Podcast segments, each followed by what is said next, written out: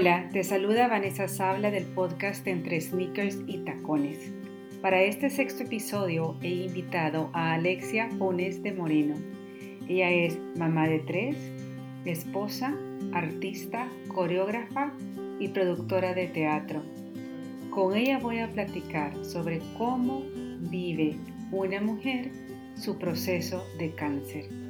Bienvenida Alexia y mil gracias por acompañarme el día de hoy. Gracias a ti, Vané, por la invitación. A ver, Alexia, la primera pregunta que te quisiera hacer es, ¿en qué momento y cómo tú te das cuenta que estás padeciendo de cáncer?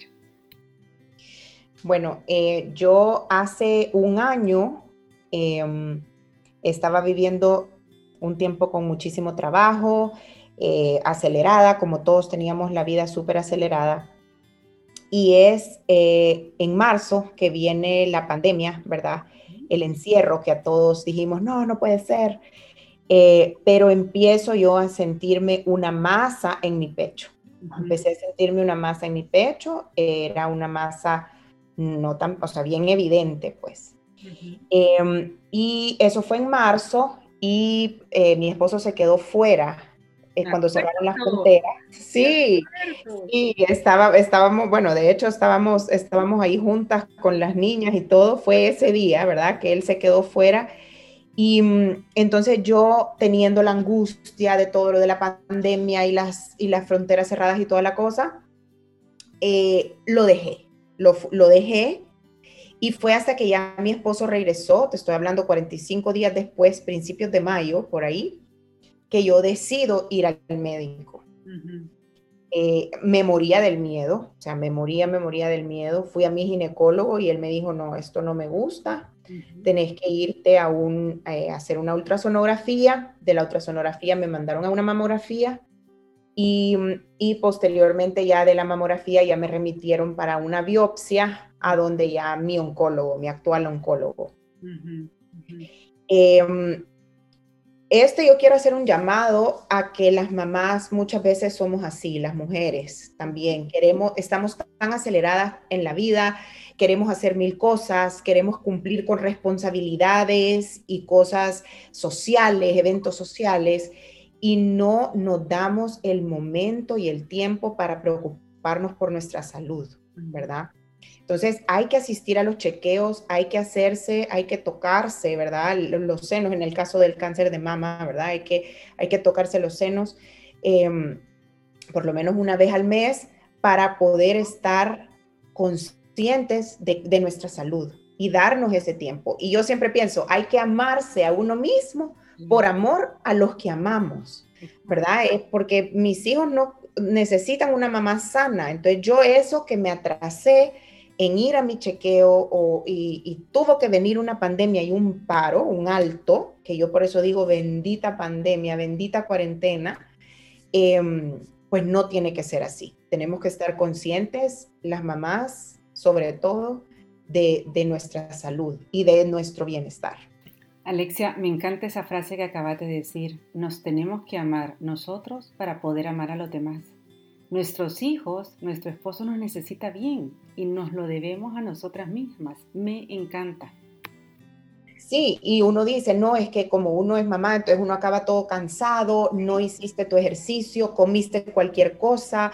Eh, no, como tenés que estar consciente de tu salud y, de hacer lo que te, haga sentirte mejor en el sentido de, físicamente, porque también eso te ayuda luego mentalmente a poder ser una mamá más activa y una mejor esposa, pues. Alexia, ahora te pregunto, una vez que te dan la noticia, ¿cuál es el siguiente paso que te toca seguir? Bueno, primero sí quiero decir que la noticia, tienes cáncer, dicen que uno es sobreviviente desde el momento en que a uno lo, lo diagnostican, porque verdaderamente esa noticia es, pero devastadora. Es devastadora. Uno siente que el mundo se acabó, uno siente que es lo peor que a uno le puede pasar en la vida. Uno piensa que ya se terminó, ya no tenés nada que planear, ya no tenés nada que hacer y, y uno se siente fatal solo del hecho de la noticia, ¿verdad? Eh, Bueno, una vez eso pasó, bueno, me quitaron el, tumor, gracias a Dios me lo quitaron entero y, y, entonces ya el doctor te da el proceso del, del, tratamiento. Lo primero es una mastectomía, es retirar la, la, el seno, ¿verdad? Yo voluntariamente me quité los dos eh, por, para, una, para prevenir y por paz mental también. Y luego eh, él te dice, bueno, luego de eso vamos a la quimioterapia y luego la radiación, que radiación es ahorita en lo que es, en ese es el, el, momento en el que estoy de mi proceso, ¿verdad? Em, fueron ocho quimioterapias y, mm, y, es muy duro, o sea, sí es muy duro y, y sumándole el estrés del COVID y de la pandemia, o sea, er, es un estrés espantoso, todos teníamos que estar encerrados, mis hijos no podían salir a ningún lado, eh, yo tampoco, yo con mascarilla hasta dentro de la casa, ¿verdad?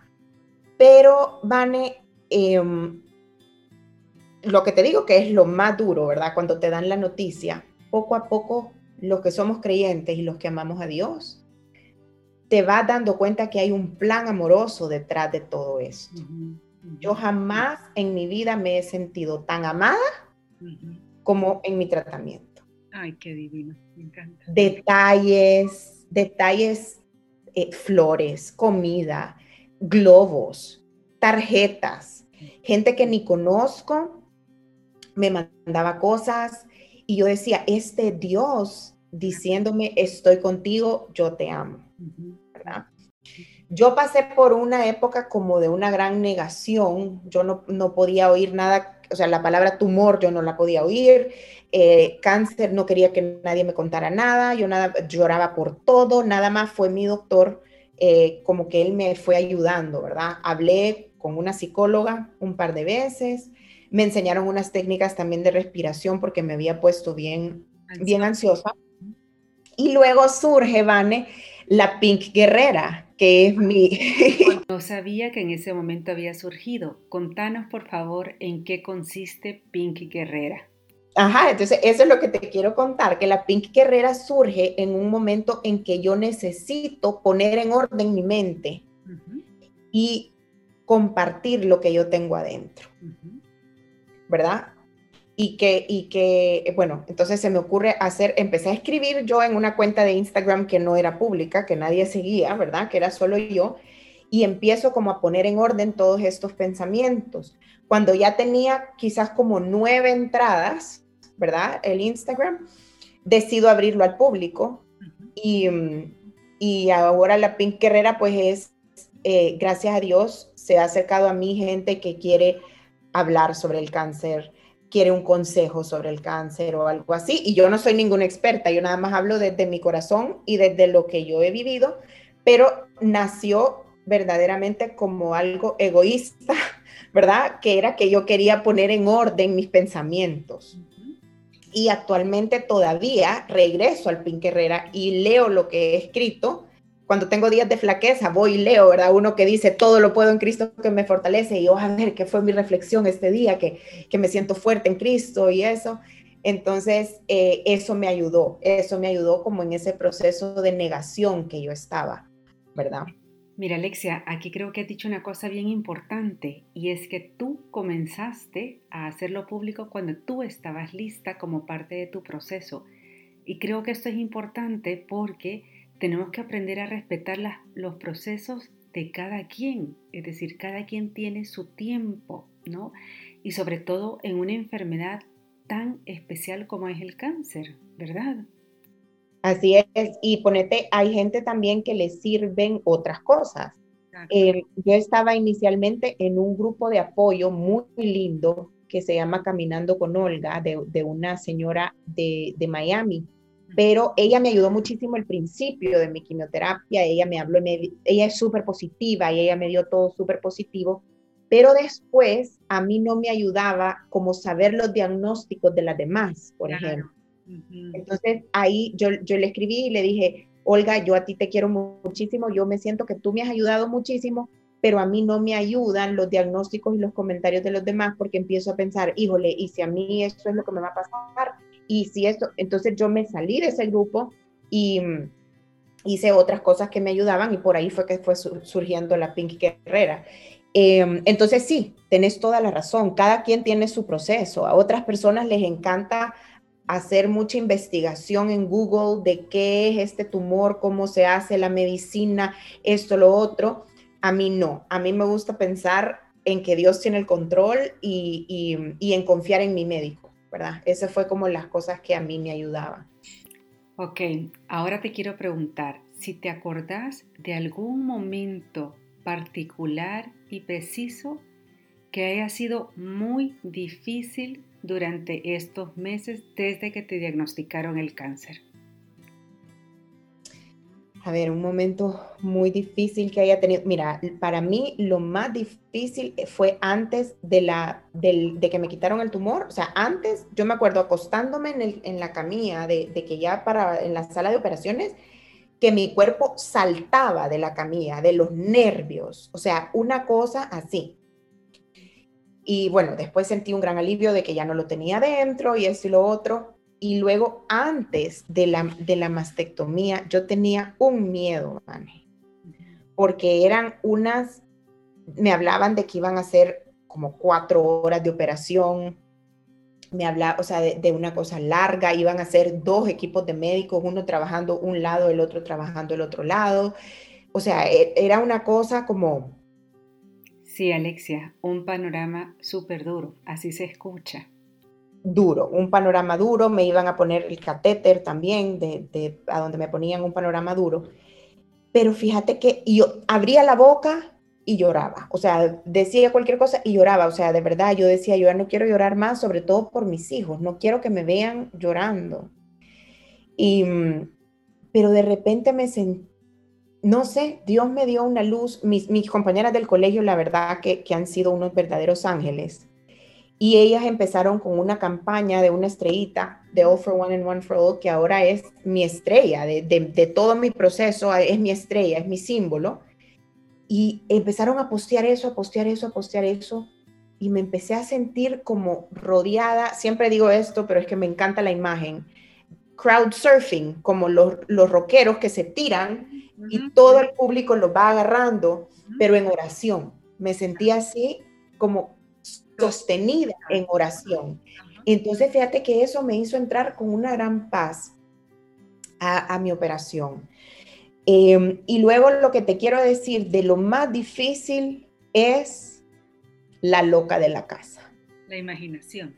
La imaginación, la mente. O sea, ha sido una batalla mayor luchar conmigo misma, mis pensamientos y mi mente que, o sea, sí ha sido difícil, o sea, perdí todo mi pelo, em, el estómago me hizo estragos en el estómago, la quimioterapia, o sea, sí es difícil, es difícil no sentirte como tú sos en la vida real, sentirte a veces viviendo como una vida que tú decís, y esta persona quién es, y sos tú, ¿verdad? Pero la mente es la batalla más grande que uno tiene que pelear. Muy bien, ahora contanos, ya nos hiciste ver tu fe en Dios, la vida de oración que te han ayudado grandemente. ¿Qué otras cosas te han ayudado a sobrellevar este proceso?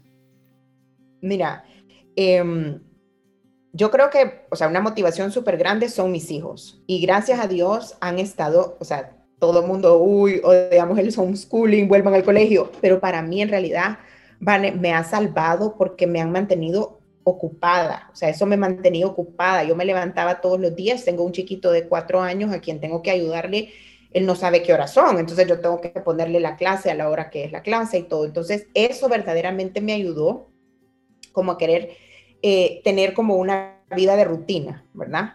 Gracias a Dios, mi mami se quedó aquí varada con la pandemia, mi mami Nicaragua se quedó varada aquí en la pandemia y también pues las mamás tienen una manera como de hablarle a uno como lo conocen tan bien, que ella me, ayudaba mucho como a aterrizar y como a mantenerme y como nombre, esos son efectos de la, esos son efectos de la quimioterapia, no te preocupes, no tenés nada, o sea, ¿verdad? Como ella a mantenerme, a mantenerme objetiva en lo que está pasando. Eso creo que me ayudó mucho. Luego también el, eh, o sea, agarrarte de Dios la vida de oración, como ya lo habíamos mencionado, las oraciones de todas las personas y los detalles, eso te anima de una manera tan grande a, a decir, no estoy sola, ¿sabes? No estoy sola, hay tanta gente conmigo, ¿cómo puedo dudar, verdad?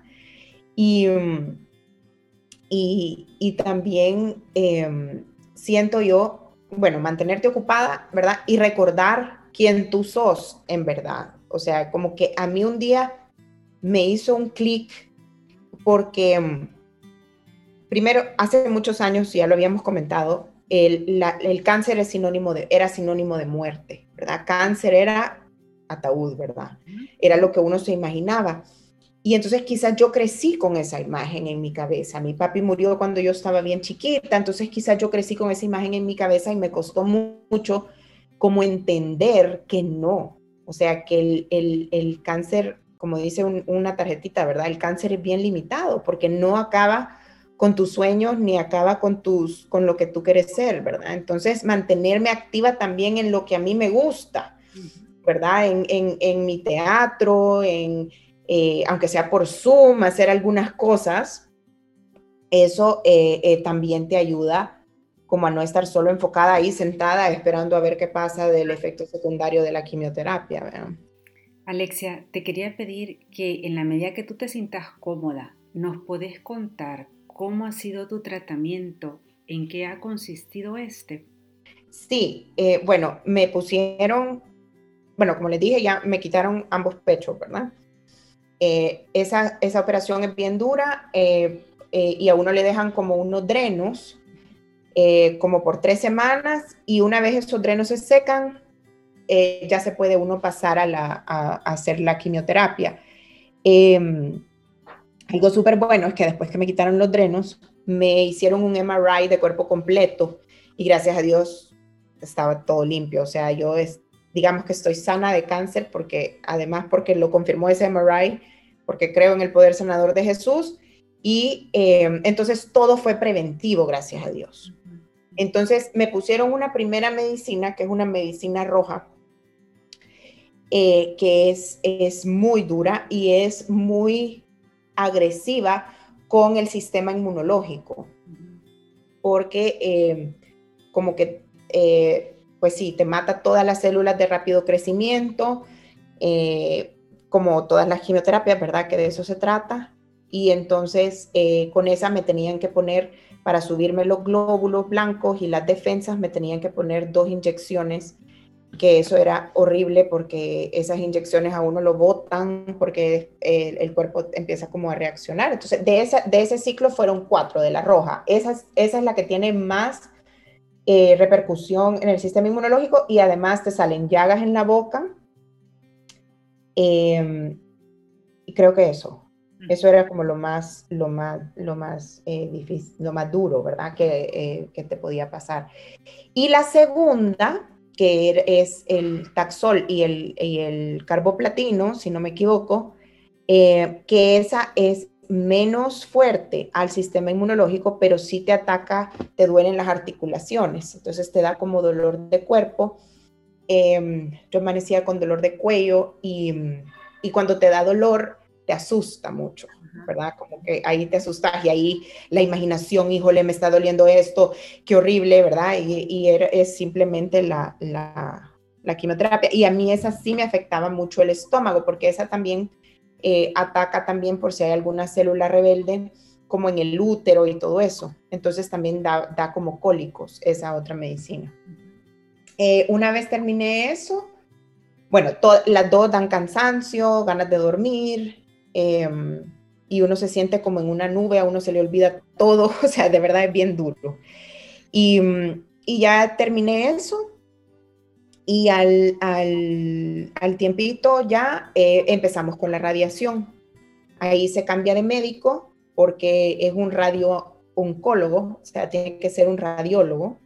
Y eso es para, porque sí me salieron tomados tres ganglios. Entonces, por eso me tuvieron que dar radiación.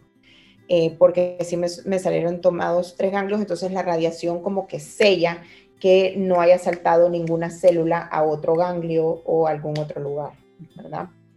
Eso es lo que estoy ahorita. La radiación son cinco minutos lo que me acuesto en la camilla y me ponen la lámpara. O sea, no sé si, si es lámpara, pero es una cosa redonda que hace un ruido.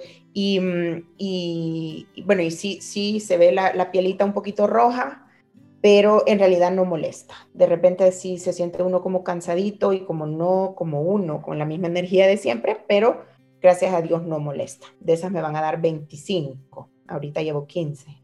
O sea que te faltan 10 viéndolo en todo el conjunto, ya es bien poquito lo que te falta para terminar el tratamiento. Sí, sí, es mínimo lo que, lo que falta. Eh, y posteriormente sí me van a dar unas pastillas que casi que me las tengo que tomar de por vida. ¿Verdad? Bueno, no de por vida, pues, pero como por 10 años o así, ¿verdad? Que es ese porque, porque salí, eh, eh, ¿cómo se dice? Positiva de estrógeno. Entonces esa como que te ayuda como a nivelar los niveles hormonales. Muy bien. Alexia, ahora te quiero preguntar, ¿en algún momento tú te sentiste incomprendida o no comprendida del todo en este proceso? La verdad es que no, Vane. O sea, nunca, nunca me sentí sola, nunca me sentí eh, incomprendida. Sí es un poco difícil en la pandemia porque uno no puede ver a las personas. Claro. Entonces, eso sí de repente como que, como que cuesta para ciertas personas entenderlo, ¿verdad? Em, que eso es, es difícil, pues. Uno quisiera ir a lugares, uno quisiera poder ver a la gente, uno quisiera convivir más, eh, pero ni modo. Eh, en pandemia así es como, como, tu, como tuvo que ser, ¿verdad? Me hubiera encantado eh, poder como que me acompañaran más personas además de mi esposo, a las quimioterapias, o sea, como vivirlo como, como más físico, ¿verdad? Pero el apoyo se sentía, o sea, el apoyo se sentía, ¿verdad? Rezábamos el rosario eh, todas las quimioterapias, eh, mis amigas todos los días antes de la, de la quimio me venían con una sorpresa, entonces la verdad que no puedo quejarme de apoyo. De repente uno sí se siente solo, pero es la mente, Vane es la mente. Uno se siente solo cuando uno ve Instagram y ve a la gente pasando feliz y, gente abrazada y sonriendo y tú decís, pero yo estoy pasando por esto. Yo estoy aquí en mi casa sin pelo. Eh, pero eso es tu mente, o sea, eso es tu mente, eso no es, una, no es una cosa real, pero está, o sea, está ahí que uno se compara y uno quisiera pues no estar viviendo, no ser la Pink Guerrera en este momento, ¿verdad? Y poder como disfrutar la vida. Yo decía eso, yo le, cuando cambiamos de año, yo le decía a Dios, yo quiero poder sonreír y reírme a carcajadas y, disfrutar de la vida, ¿verdad? Y mm, ya habrá tiempo para eso, ¿sabes? Y, pero ahorita esto es lo que Dios me está pidiendo vivir y se lo ofrezco con todo mi amor pero uno es humano, ¿verdad? Y de repente pues sí te comparas con los demás. Sí, Alexia, y sabes qué, me parece súper valioso que digas esto, porque somos humanos y nos pasa. En algún momento de nuestra vida estamos de bajón y es normal que nos pase. Ahora, yo te quiero preguntar, ¿qué sueños tenés para el futuro? Porque la Alexia que yo conozco tiene ideas locas, atrevidas, le encanta lanzarse a hacer cosas nuevas Contanos qué sueños tenés. Sí, bueno, yo tengo Lolec, como saben, eh, Lolec es una compañía eh, creativa que busca mm, eh, transmitir teatro musical al país, traer obras de gran envergadura, de primer nivel. Entonces, ese, ese es uno de mis sueños, o sea, poder hacer aquí en El Salvador, y espero que no estemos muy lejos de la primera, aquí en El Salvador, obras de teatro musical de primer nivel. ¿verdad? con, cantantes, artistas nacionales, posteriormente hacerlo con música en vivo, o sea, ese es un sueño súper grande que tengo. Me llama muchísimo, y más ahorita que he estado mucho aquí en la casa, muchísimo hacer algo en televisión, fíjate, Vane. Es una, es una de las de, cosas que me han ido como surgiendo que quizás puede ser un sueño y es hacer, hacer algo en la tele, o sea, no sé qué, pero hacer algo en la tele. Eh, porque tiene un poder, un poder enorme, ¿verdad? Y, y, bueno, ver crecer a mis hijos, verlos graduarse del colegio, em, ver qué es lo que ellos deciden y lo que Dios tiene preparado para ellos y hacerme viejita con mi esposo.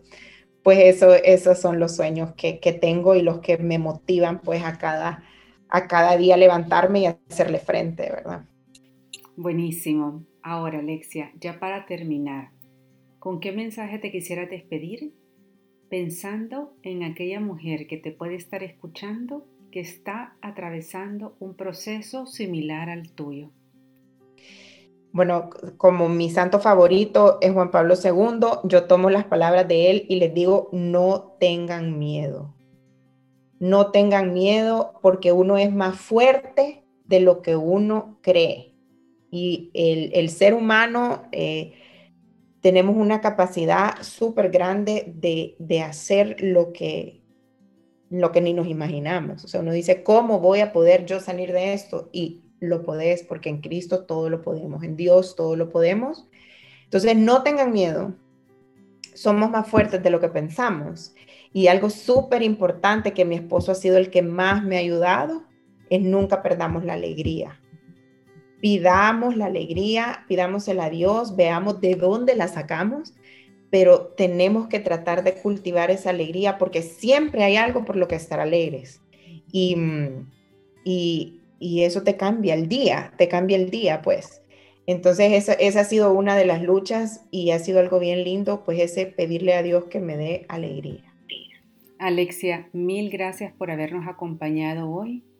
Te agradezco, sé que va a ser de muchísimo bien para varias personas.